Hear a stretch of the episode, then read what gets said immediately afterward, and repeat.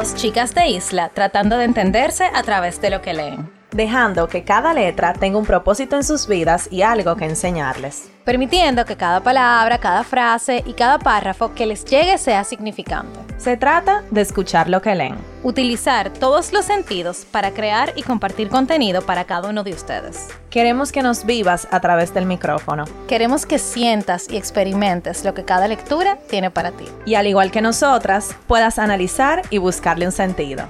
¿Estás escuchando? Letras al aire.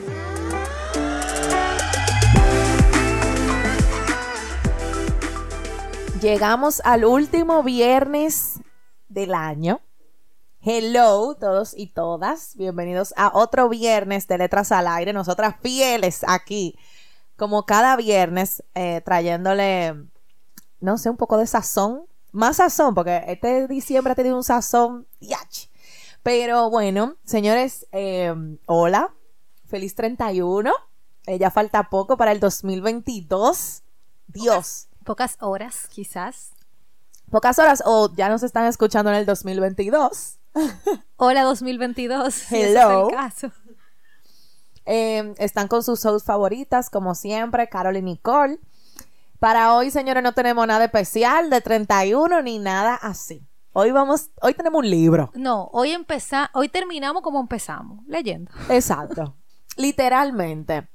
Porque nada, señores, quisimos leer y es malo.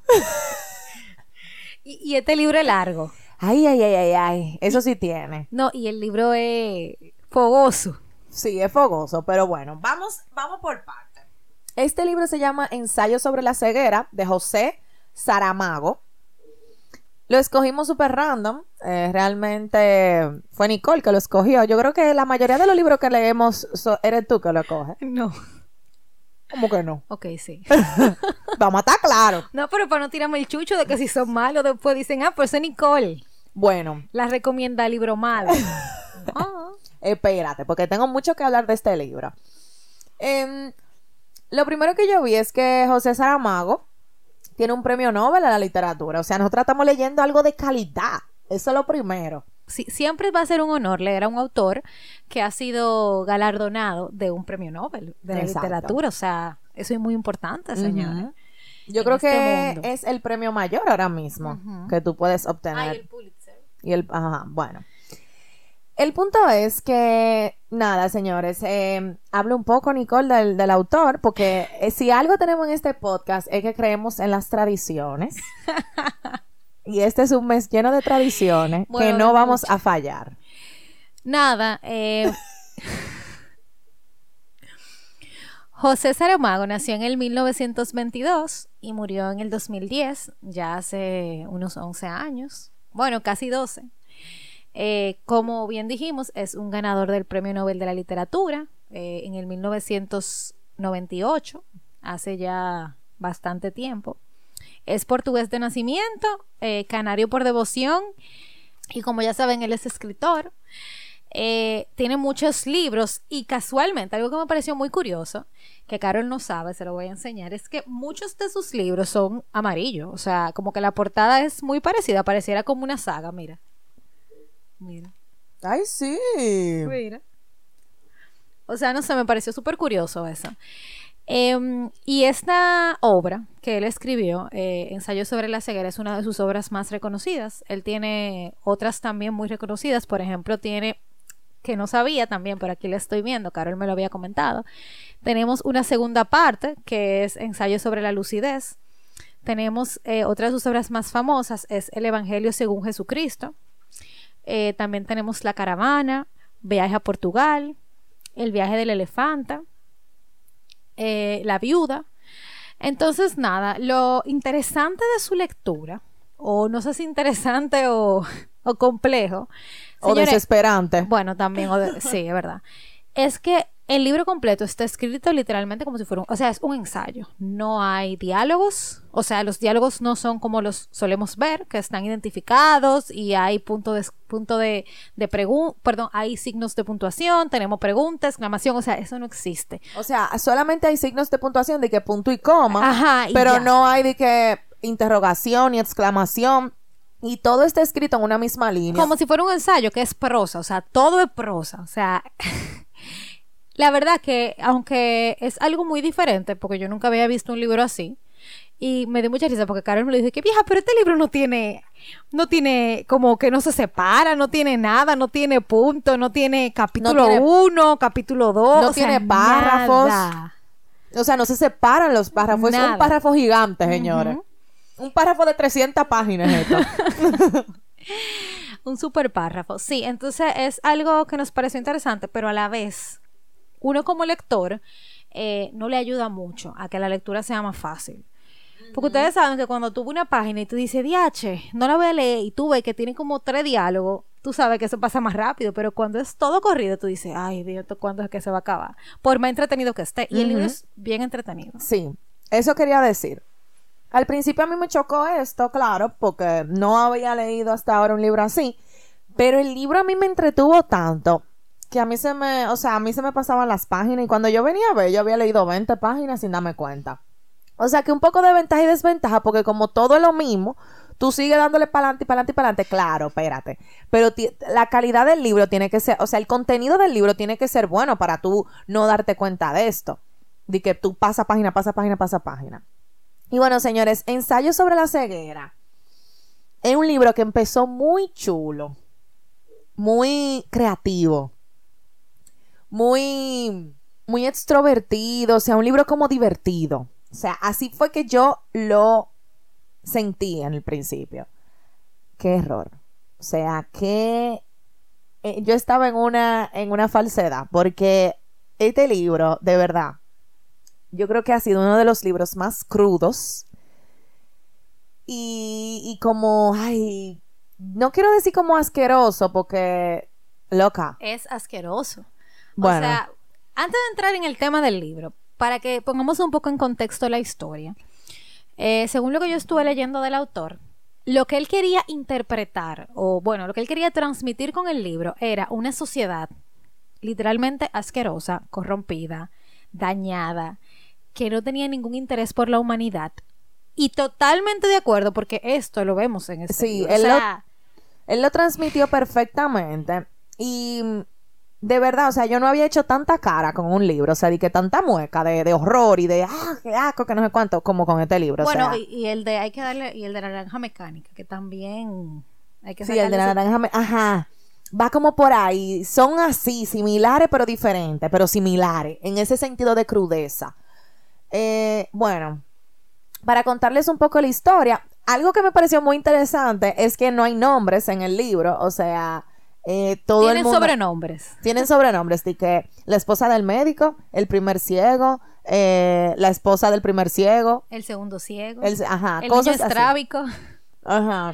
el hombre de la venda, o sea, no tiene nombre. Y esto a mí me gustó porque, como Nicole dijo y lo explica en el libro, los nombres, de que, como lo conocemos, Nicole, Carol, María, José, en el libro no tenían importancia. O sea, para lo que él quería contar de esta sociedad tan cruda y tan... Eh, que poco le importaba a la gente, entonces poco importan los nombres. Entonces por eso es como que tú eres esto, tú, o sea, tú eres un taxista o tú eres, qué sé yo, un farmacéutico, tú no eres José. Una secretaria. Ajá, una secretaria, tú no eres José, tú no eres, o sea, tú no eres un nombre, tú eres eso lo que tú haces o con cómo tú te identificas, o por ejemplo un tuerto. ¿Tú entiendes? Entonces, eso me, gustó y, le da sentido a lo que él quiere decir en el libro, lo que él quiere transmitir. Mi primera impresión del libro fue que yo he visto esto antes. Y efectivamente, señores, yo lo había visto antes. O sea, el libro tiene una película que hablaremos un poquito de ella después. Y yo sabía todo lo que iba a pasar, porque yo, esa película a mí se me quedó muy marcada en la cabeza, porque la historia, que la vamos a hablar bien ahora, es, señores, es fuerte. O sea, pasan cosas que tú dices, óyeme, pero ¿y, qué, o sea, cómo que estamos viviendo? Para hablar un poco de la historia, yo había dicho que el libro empieza muy fun, muy divertido para mí, muy jocoso. Y es de un hombre, que es el primer ciego, él está manejando su carro y en un semáforo, cuando iba a pasar verde, él se queda parado. Y todo el mundo atrás le empieza a pitar, le empieza a decir que por qué no se mueve, que esto y que lo otro. Pensaban que, que estaba muerto. Cuando abren la puerta, él está sentado, mirando al frente y nada más dice, me quedé ciego. Entonces, eh, lo, como que ustedes imaginan la confusión de las personas de al lado, como que, ¿cómo así? Tú te acabas de quedar ciego, qué raro, no sé cuánto. Y lo, lo ayudaron, lo empezaron a ayudar. Em, lo llevaron a su casa, él no quería ir al médico. Paréntesis, paréntesis, antes de eso. O sea, cuando él se queda ciego, ellos le preguntan, ¿pero qué tú estás viendo? Y él dijo, yo lo que estoy viendo es como una, una leche blanca. Entonces, todo lo que le decían era, no, pues tú no estás ciego porque la ceguera es oscura, es la ausencia de la luz. Entonces, eso es que tú tienes como que si tú tuvieras una pajita en el ojo. Así era que oh, decían. Entonces, eso es algo importante, que esta ceguera que este ciego está padeciendo es como una leche blanca, o sea, él ve todo blanco. Una, una, luminosidad. Ajá, una luminosidad, a diferencia de la ceguera que la conocemos por ausencia de luz. Exactamente. Entonces, nada, lo, él dice que no quiere ir al médico, que él entiende que eso se le va a pasar, porque no tiene, no había tenido ningún síntoma, ni se siente raro, solamente está ciego. Lo llevan a su casa, em, y nada, eh, cuando llega la esposa del ciego, del primer ciego, eh, y se entera de lo que ha pasado, se empieza a preocupar, no sé cuánto, bla, bla, lo lleva al médico, em, el médico entonces, ahí entra el personaje del médico, el médico empieza a investigar qué es lo que está pasando, señores, y poco a poco, como una epidemia, se fueron quedando ciegos las personas alrededor del primer ciego. O sea, se, quedó ciego el, el, médico, la esposa del primer ciego, se quedó ciego quien lo fue a llevar a su casa. Em, se quedó ciego el taxista que los llevó a, la clínica. Se quedaron ciegos todas las personas que estaban en el consultorio del médico. Ajá. Poco a poco, todo el mundo se fue quedando ciego. Entonces, esto, imagínense, de un momento a otro, eh, prendió como una alerta nacional. Em, y lo que decidió el gobierno fue trasladar a estos ciegos y a las personas alrededor que estuvieron alrededor en contacto con, con los ciegos, porque lo único que sabemos es que la ceguera es blanca y que si tú tuviste contacto con un ciego, se te pega también. Ajá, y que cuando te, eh, te evalúan, eh, el oftalmólogo te evalúa, señores, no, tú no tienes nada. O sea, que, que tú ves, o sea, tus yo no sé cómo funciona mucho eso, pero eh, cuando te ponen el foquito, o sea, tú tienes respuesta positiva, o sea, y el doctor le decía que tú no tienes nada, eso, te va a quitar, o sea, tú estás bien a nivel de, de respuesta. Entonces, eso es lo raro, entonces, no es una ceguera, porque entonces tú tienes respuesta en el ojo, pero entonces tú no ves. Entonces, ¿qué es lo que está pasando? Exactamente. Bueno, señores, el punto es que el gobierno decide llevar a todas estas personas eh, que se fueron multiplicando con los días a una cuarentena. Y decidieron que el lugar más eh, adecuado para llevar una cuarentena era, en un manicomio que estaba abandonado. Entonces, nada. Eh, algo curioso es que la esposa del médico se va con el médico diciendo que también se quedó ciega y luego revela que ella no está ciega. Entonces, em, nada, señores, ellos empiezan esa cuarentena donde todo empieza como normal, o sea, no normal, pero todo empieza como humano. O sea, te van a dar comida, tú tienes donde dormir, eh, o sea, tú tienes como tus eh, cosas básicas cubiertas porque ahora mismo no se sabe qué está pasando. O sea, lo único que sabemos es que se estamos quedando ciegos y lo queremos alejar para proteger a la, a la sociedad.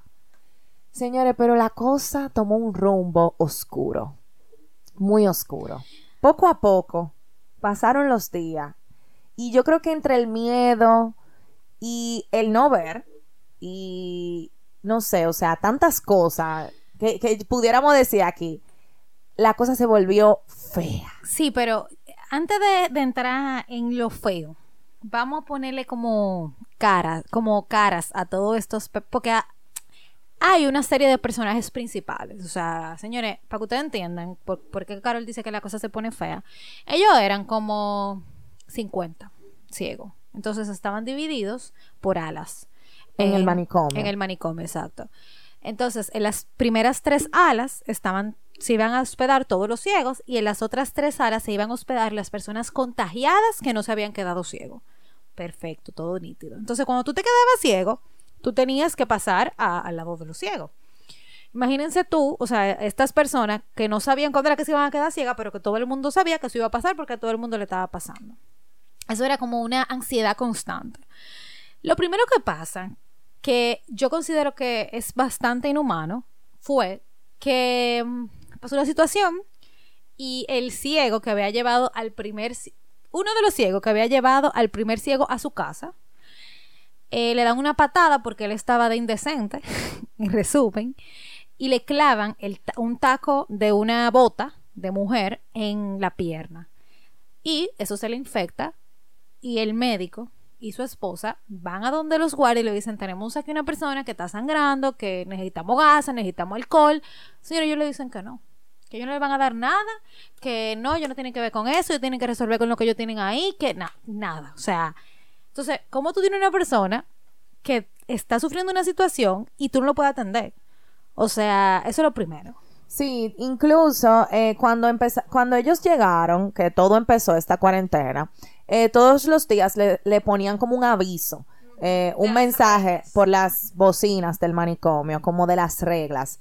Y una de las reglas era que ellos eh, no iban a entrar ningún tipo de medicamento ni de nada que no fuera de limpieza. Entonces, si un ciego le pasaba algo, que sea una gripe allá adentro, no iba a tener con qué medicarse. O sea, esto era parte de las reglas, que al principio yo me lo encontré como contrale, pero son, son personas. Y bueno, así pasan una serie de cosas, señores, y la cosa se torna muy, muy oscura porque la gente pierde la humanidad, pierde el pudor, pierde, o sea, pierde todo. Literalmente, ellos lo perdieron todo. Y ahí adentro. Y es yo creo que eh, él lo puso tan así porque cuando a ti nadie te ve, a ti no te importa. Exacto. o sea, señor, la gente andaba por los pasillos desnuda, tenían sexo en los pasillos, dejaban, hacían sus desechos, lo tiraban ahí, hacían pipí, hacían número uno y número dos. Número uno, número dos, donde, le viniera en gana. Eh, eh, o sea, ellos literalmente caminaban. No se bañaban, caminaban encima de la de las S fecales. de, los demás.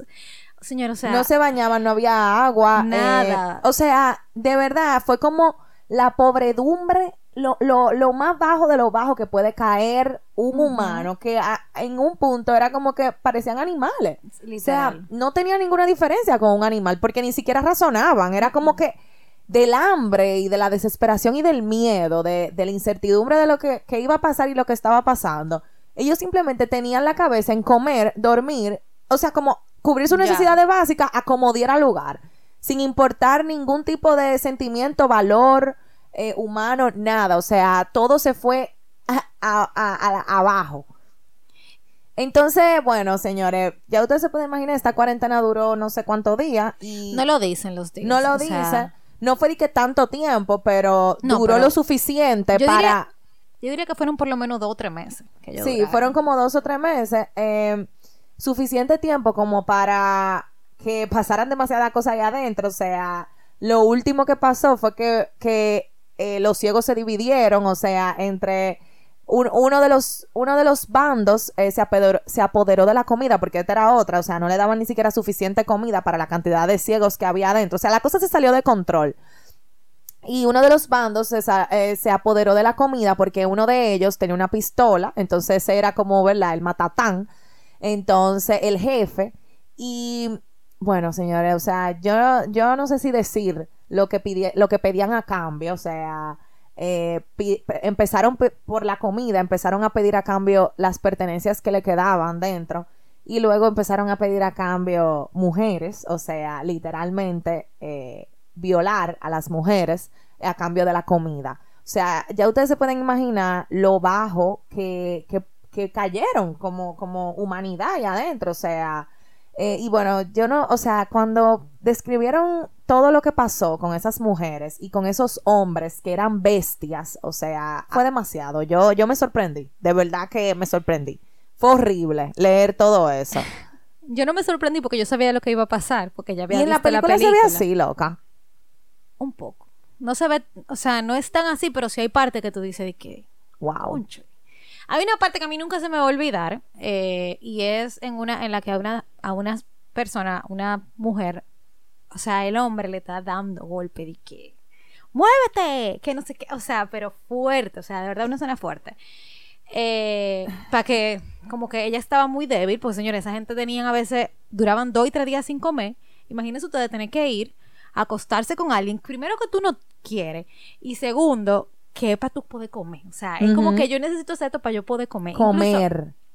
A mí, un- una de las partes del libro que a mí nunca se me va a olvidar fue que una de ellas dijo, cuando se estaban preparando para... eh, la- como estaban divididos en salas, cada sala tenía sus mujeres y en la sala donde estaba el médico, la esposa del médico y estos personajes que le hemos ido contando, una de ellas dijo, lo peor que me puede pasar es que yo sienta eh, Placer. placer y me Ujú. excite por eso. O sea, eso tiene que ser horrible. Bueno, entonces nada, eh, lo peor de todo esto es que la esposa del médico, señores, estaba, estaba esperando todos los días quedarse ciega. Señores, ella no se queda ciega. Ella no se queda ciega. Por lo Ajá. menos esta parte del libro que le estamos contando. Tienen que leérselo para saber si se queda ciego o no. Pero ella ve todo. O sea, ella ve las violaciones. Ella lo, lo vive en carne propia. Ve a la persona a la que le, a la que le está violando. O sea, Ve las ve muertes. Las, ajá, las muertes, porque se mueren muchísimas personas. Ve la, el cambio físico de, de las personas poniéndose flacas sin, porque no comían. Ve la en sociedad. la sociedad, eh, los desastres de la gente, ve a la gente haciendo eh, sus necesidades en todas partes, señora, la persona vomitando porque Sí. la comida le cayó mal, o sea, e- ella lo ve todo y, o sea, ella estaba tan harta de ver que ella decía, Dios mío, ¿cuándo es que yo me voy a quedar ciega? O sea, O sea, eh, ¿cuándo es que va a llegar el día en el que yo no voy a tener que ver todo esto? O sea, como que ella se preguntaba, ella era la única que veía, ¿por qué yo? Y de verdad, de verdad, al día de hoy, yo no entiendo por qué ella veía y los demás no. O sea, Bueno. yo no le he llegado a la interpretación todavía. Yo lo que creo es que tenía que haber una persona, un personaje dentro del libro eh, que viera para que pudiera ver todo lo que el ser humano es capaz de hacer cuando no lo ven. Ella fue como los ojos del libro. Entonces, a través de ella, nosotros, ajá, pudimos ver o pudimos imaginarnos, ¿verdad? Eh, todo lo que estaba pasando, porque si algo tiene este, este autor es que lo describe muy bien todo, demasiado bien.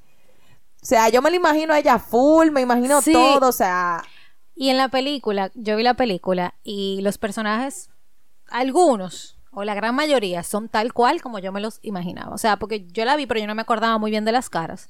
Pero cuando- si tú te, si tú la ves, Carol, en algún momento tú vas a decir, wow, Sí, sí, no, yo la voy ella, a ver. ella es la persona que yo pensé que iba a ser. Hay una que es eh, la chica de las gafas oscuras, que es una muchacha que tiene conjuntivitis, o bueno, tenía conjuntivitis antes de quedarse ciega y ella siempre usa unas gafas oscuras negras. Señores, y como que también hay una parte en la historia que me, me o sea, como que yo me quedé muy, como que me, me quedé con eso. Que es que ellos comienzan a contar qué tú estabas haciendo cuando tú te quedaste ciego. Y son cosas tan sencillas como yo estaba sentado en mi cama eh, hasta yo estaba teniendo sexo. O sea, imagínense ustedes lo duro que es tú estás haciendo algo tan cotidiano como mirando para el techo y que tú de, de la De- nada ajá. dejes de ver. Y sin, o sea, sin, sin ninguna razón o ningún motivo. Entonces, la verdad que a mí el libro me pareció un poco eh, redundante. O sea, yo sentí que el autor quería transmitir demasiado el entender que, o sea, como que la sociedad está ciega, incluso antes de tú ser ciego. O sea, como que cuánta cosa tú pasas por delante, o sea, dejas pasar por delante de tus ojos que no te importan y cuando tú no tienes los ojos, entonces sí, tú te acuerdas de todo lo que tú eh, no tomaste en cuenta. Entonces, creo que en esta situación, y es lo que yo sentí por eh, uno de los personajes principales, que fue la mujer del, la esposa del médico. Que es el que ve todo. Ajá, que es la que ve todo. Que yo no sé si es peor, estar ciego o estar o ver.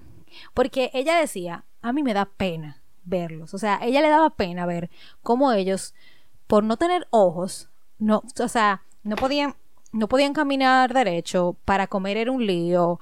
Eh, incluso en un momento ya ve a dos personas teniendo relaciones y ella dice, o sea, ella le da pena. le da pena todo eso, como wow, o sea, tú sí, pero déjame decirte algo, ellos se volvieron inútiles. O sea, Exactamente. era como que eran inútiles. O sea, sin, sin ella, ellos no hubiesen podido sobrevivir. Pero ese es el punto, o sea, porque o- otra parte de la historia que a mí me pareció interesante es que eh, había un ciego, entre todos estos ciegos, que era ciego por nacimiento, o sea, de nacimiento.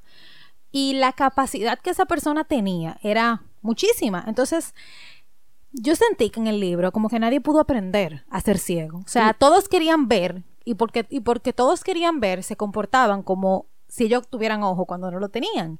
Y actuaban, o sea, como un idiota. Es que yo me imagino que, por ejemplo, si yo me quedo ciega hoy, yo no voy a durar mi, yo tengo que durar mínimo un año para yo poder adaptarme a ser ciega, porque yo tengo 28 años viviendo con ojos. Entonces yo me imagino que eso le pasaba a ellos. O sea, es como que a ti te quitan, loca, todo.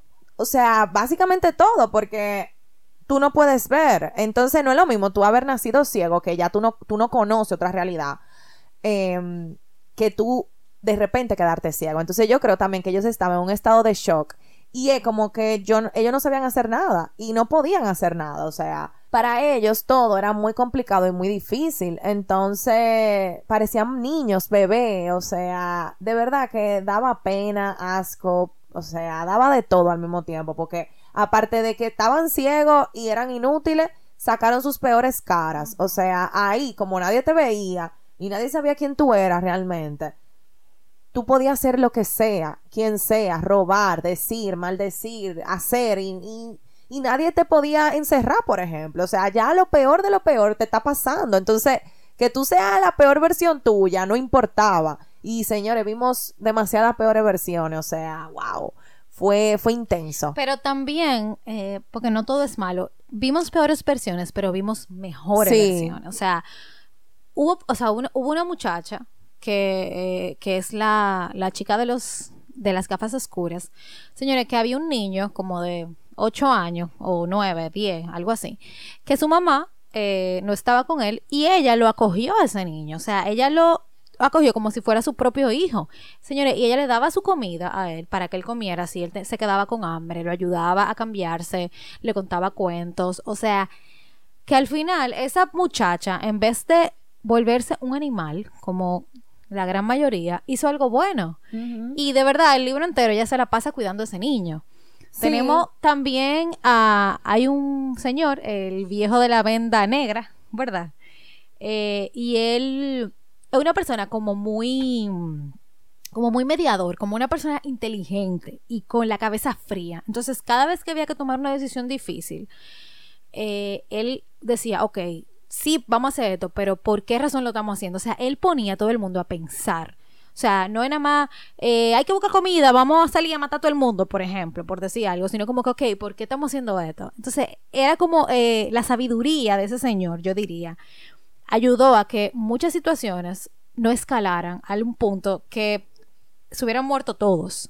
Sí, y la misma esposa del médico que fue, o sea, los ojos eh, y la salvadora de esta, estos seis personajes principales, eh, que son que, que hablan más en el libro, eh, ella se tomó ese trabajo sin que nadie se lo pidiera. muy a pecho, o sea, ella tenía la misión de estar con, o sea, ella cogió a esa gente como su familia y ella iba a hacer todo lo posible hasta que las fuerzas se lo permitieran de salvar a estas personas y ser los ojos que ellos no tenían. Entonces yo creo que en la peor de las situaciones uno tiene dos opciones. O sé tu mejor versión o sé tu peor versión. Siendo ciego o no. Sí, exacto, siendo ciego o no, porque esta es una situación muy mala, pero hay 15 mil situaciones malas. Entonces, ante una situación muy, muy, muy, muy mala, uno tiene que decidir qué uno va a hacer, porque mucha gente puede decir, ah, pues ya no me importa que se, que se, fuña todo, que se explote todo.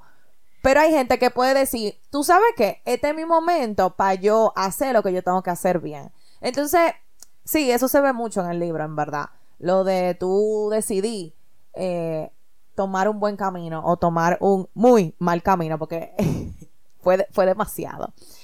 Eh, a mí me encantó el libro, o sea, a mí me entretuvo demasiado, me gustó, no me pareció redundante, la verdad. Eh, para mí fue muy entretenido leerlo y el final a mí me gustó mucho. O sea, yo tenía muchas, muchas expectativas. Eh, tal vez no me sorprendió tanto como, ay, como algo sorpresa, como algunos plot twists que hemos tenido en otros libros, pero sí me gustó el final. Em, Y tiene una segunda parte el libro, dijimos. O sea, a mí me dejó con ganas de leer lo- la segunda parte que es ensayo sobre la lucidez, que es todo lo contrario. Que me imagino que van a contar un poco la historia de por qué ella se quedó con, con vista. ¿verdad? Ajá. O sea, mi tema fue, yo creo que yo vi la película primero que leer el libro. Ok. Ese fue mi problema. Sí, porque yo- Porque, Ujú. o sea, esta película del- es del 2008. Obviamente, aunque el libro es mucho más viejo, eh, yo realmente nunca lo había leído, pero sí sabía que era muy famoso. Entonces, eh, imagínense, yo vi la película, yo sabía todo lo que iba a pasar y habían cosas, obviamente no me acordaba de todo, pero ya tú tenía una noción muy clara de cuál era el panorama.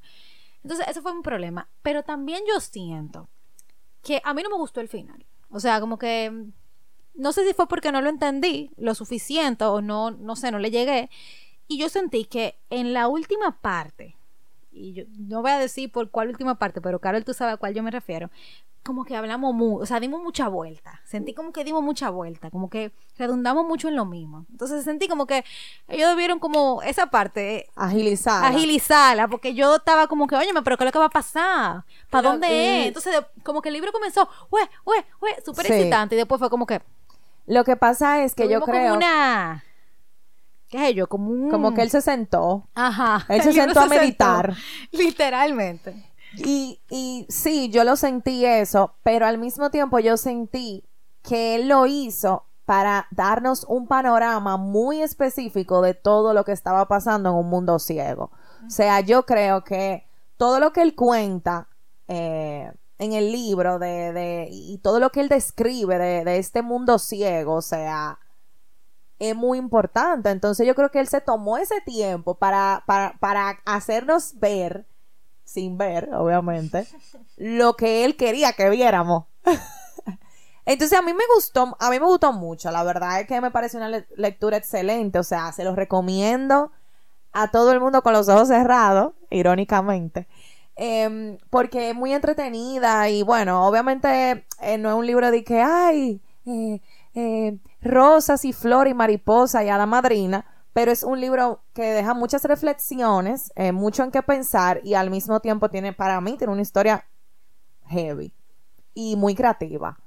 Yo eh, sí entiendo que es una lectura interesante, tiene una trama central eh, muy diferente a lo que estamos acostumbrados a leer, pero no es una lectura ligera. No es una lectura ligera, es una lectura muy realista. Eh, aquí tú no vas a ver que si se enamoraron y que, o sea, nada de eso, señores. Literalmente, el libro es que la gente se queda ciega y lo peor que puede pasar cuando tú te quedas ciego. O sea, Y- y- prepárense para eso. Pero, y, y si tú crees que tú estás pensando lo peor, no, no, hay peor. pe- exactamente. Entonces, eh, no se lo recomendaría a todo el mundo. Yo creo que si yo hubiera leído este libro empezando a leer, hubiera dicho, ¿qué? O sea, no. Y lo suelto por un buen rato hasta que eh, como que coges tras lectura y después vuelva a esta. Bueno, es verdad. Pero, pero si tú eres un lector que estás buscando opciones para leer diferentes, bienvenido sea Ensayo sobre la ceguera. Vamos a hablar de nuestras frases favoritas. Señora, yo no noté nada. Ni una. Yo me acuerdo de las frases. Bueno, esa que yo te dije, la de la del placer, eso me. Eh, mi- oigan esto para que entendamos un poquito eh, esta ceguera. Eh, aquí la describe súper bien y dice, los ciegos siempre estaban rodeados de una blancura resplandeciente, como el sol dentro de la niebla. Para estos, la ceguera no era vivir banalmente rodeado de tinieblas, sino en el interior de una gloria luminosa. O sea, yo, yo siento también que puede ser que le daba como menos miedo, porque era blanco que veían. Entonces eso también es como, ¿cómo tú vas a ver blanco si tú no ves? Eso está heavy. Y en, en la película, por ejemplo, ellos no nada más veían blanco, sino que veían como sombras. Eh, entonces, qué sé yo, eso los ayudaba un poquito a orientarse. Esta frase a mí me encantó porque ellos llegaron a un punto donde la supervivencia era vital, sea de quien fuese lo, con lo que ellos iban a sobrevivir, o sea, la comida o lo que sea. Entonces, eh, aquí dice, no hay en el mundo nada que en sentido absoluto nos pertenezca. O sea, si uno se pone a pensar en todo lo que uno tiene, señor, uno no tiene nada. realmente tú no tienes nada, ni a ti mismo. O sea, si tú te pones que a profundizar, si nos ponemos a fundir aquí. O sea, por ejemplo, a ti eh, te pueden robar tu casa. O sea, te quedaste sin materiales. A ti te pueden quitar el trabajo. O sea, a ti te pueden encerrar o secuestrarte. O sea, al final nada nos pertenece. Y algo que me gustó mucho del libro es que cuando a ellos les dijeron que tenían que dar sus cosas, o sea, lo que le quedaban para obtener comida, la gente estaba negada, que no, que como yo le voy a dar lo último que me queda. Y el médico se decía, señores, pero ¿qué, ustedes van a hacer con eso? O sea, ¿qué tú vas a hacer con un arete? ¿Qué tú vas a hacer con un reloj que tú no puedes ni siquiera mirar la hora? O sea, ¿qué tú vas a hacer si al final nada de eso te sirve para nada ahora? Y la gente estaba empeñada con su dinero, con sus prendas, con sus... Eh, como que uno se aferra a las cosas materiales cuando al final eso no tiene ningún valor. Para una persona que, o sea, que no tiene ninguna posibilidad de hacer nada con eso. Esta parte me dio risa. Eh, hubo varias partes, señores, por más crudo que se vea, que a mí me dieron risa, en verdad. Ay, pero ¿Y cuál es parte? Por ejemplo, mira esto, esto me dio mucha, o sea, esto me dio risa ellos estaban contando, como les dije, en qué momento ellos se quedaron ciegos. Eh, dice la empleada del consultorio. Acababa de entrar en el ascensor, tendí la mano para apretar el botón y de repente me quedé sin ver nada. Imaginé mi aflicción allí encerrada, sola. No sabía si tenía que subir o bajar. o sea, eso en verdad me dio ah. risa porque, es verdad, o sea, yo no sabía qué iba a hacer. Entonces, qué sé yo, o sea, es obviamente, señor, nadie, yo no me estoy burlando de la persona que no ven, o sea, jamás ni nunca. Hubo partes que él también las quiso poner un poco burlonas en el libro. Y, y yo no me río mucho de cosas eh, como de ese humor negro, pero la verdad es que son cosas tan irónicas que tú no crees que van a pasar, que tú dices, pero es que cómo, cómo diache te pasó eso, ¿tú entiendes? Tú sabes que con eso, ellos, eh, alrededor del libro, ellos tenían muchas frases así de que ojos que no ven, corazón que no sienten, o mira por donde tú estás caminando y en verdad tú no puedes ver. O sea, hubo mucha, eso me gustó mucho, en verdad. Él, él utilizó ese humor negro ahí, fuertemente. Sí, no, mira, hubo una parte que me gustó. Eh, ellos se estaban preparando como para hacer una, una rebelión, por decirlo así. Entonces el médico dice, bueno, todos los que vayan a ir levanten la mano. Señor, y todo el mundo levantó la mano, pero nadie sabía porque nadie veía. ¿Cuánto eran? ¿Cuánto eran? Entonces, esas son las cosas que me dieron risa, porque él trató de incorporar el cómo uno se queda con esos eh, hábitos que uno tiene. O sea, había gente que miraba su reloj que no podía ver. Entonces, me gustó mucho cómo él incorporó ese, ese humor, como tú dices, Carol, a la lectura. Eh, hubo una frase ya al final del libro que me gustó mucho y me sentí demasiado identificada porque eh, yo soy una persona que siento mucho y me expreso mucho y hay veces que las palabras que yo digo no son lo suficientemente fuertes o no las siento tan importante como para de expresar el sentimiento que yo estoy sintiendo. Entonces, como que se queda corta. Entonces, esto mimito, o sea, fue lo que dijo esta persona que cuando dijo. Usted es escritor, tiene, como dijo hace poco, obligación de conocer las palabras. Sabe que los adjetivos no sirven para nada. Si una persona mata a otra, por ejemplo, sería mejor enunciarlo así y confiar que el horror del acto por sí solo fuese tan impactante que nos librase de decir que fue horrible. ¿Quiere decir que tenemos palabras de más? Quiero decir que tenemos sentimientos de menos. O los tenemos, pero dejamos de usar las palabras que los expresan y en consecuencia los perdemos. Heavísimo. O sea, sentimientos de menos y palabras de más. ¿Es verdad? Hay muchas enseñanzas, pero yo creo que la principal del libro es la que dijo Nicole, de, y la dice full en la, en la última parte del libro, que es, creo que no nos quedamos ciegos, Creo que estamos ciegos, ciegos que ven, ciegos que viendo no ven. Y tú sabes, tú diciendo eso ahora, me da mucha risa porque cuántas cosas tú no ves que están ahí. Por ejemplo, tú no ves tu nariz, pero tu nariz está ahí. Ni tus orejas. Pero están ahí. Ni, la narga. Ni la narga. Tú no te la ves. No, o sea, si te ponen un espejo, pero, o sea, tú no te las, tú no te lo puedes ver. Ni tus cejas, ni tu, ni tu pestaña, ni tu pelo. Bueno, sí. O sea, la parte, ni tu frente. Ajá. O sea, hay muchas cosas que tú no ves, pero tú sabes que están ahí. Entonces, ¿qué tan por sentado damos esas cosas solamente porque están ahí? Yo creo que eso también es importante, el no dar por sentado que yo tengo ojos porque los tengo, no dar por sentado que yo tengo manos porque las tengo. O sea, todos los días, y esto lo hablamos en un episodio, creo que fue el de, el de Byron Katie sobre el cuerpo, tu cuerpo te permite hacer cosas totalmente increíbles. Y tus ojos te permiten ver cosas totalmente increíbles. O sea, señores, los ojos... O sea que los ojos son So- como... La ventana. el- exacto, la ventana del cuerpo. Entonces, imagínense ustedes que ustedes no pudieran ver a la persona que ustedes aman. O sea, como hay- O la comida que tú te vas a comer. Exacto. O, o el sitio donde tú estás, eh, un paisaje, la playa.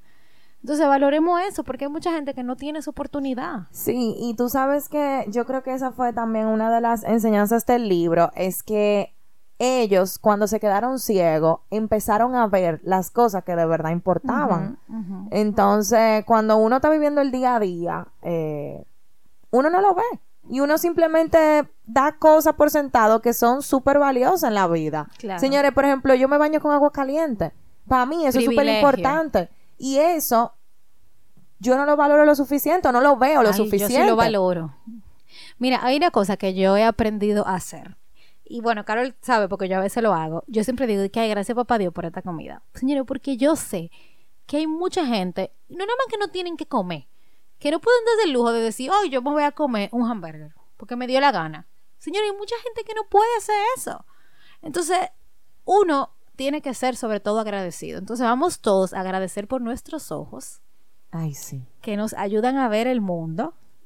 Agradecer por nuestra salud, señores, por, o sea, por lo que uno tiene, que, que todo, o sea, por tu cuerpo completo. Da- dale un abrazo grande a tu cuerpo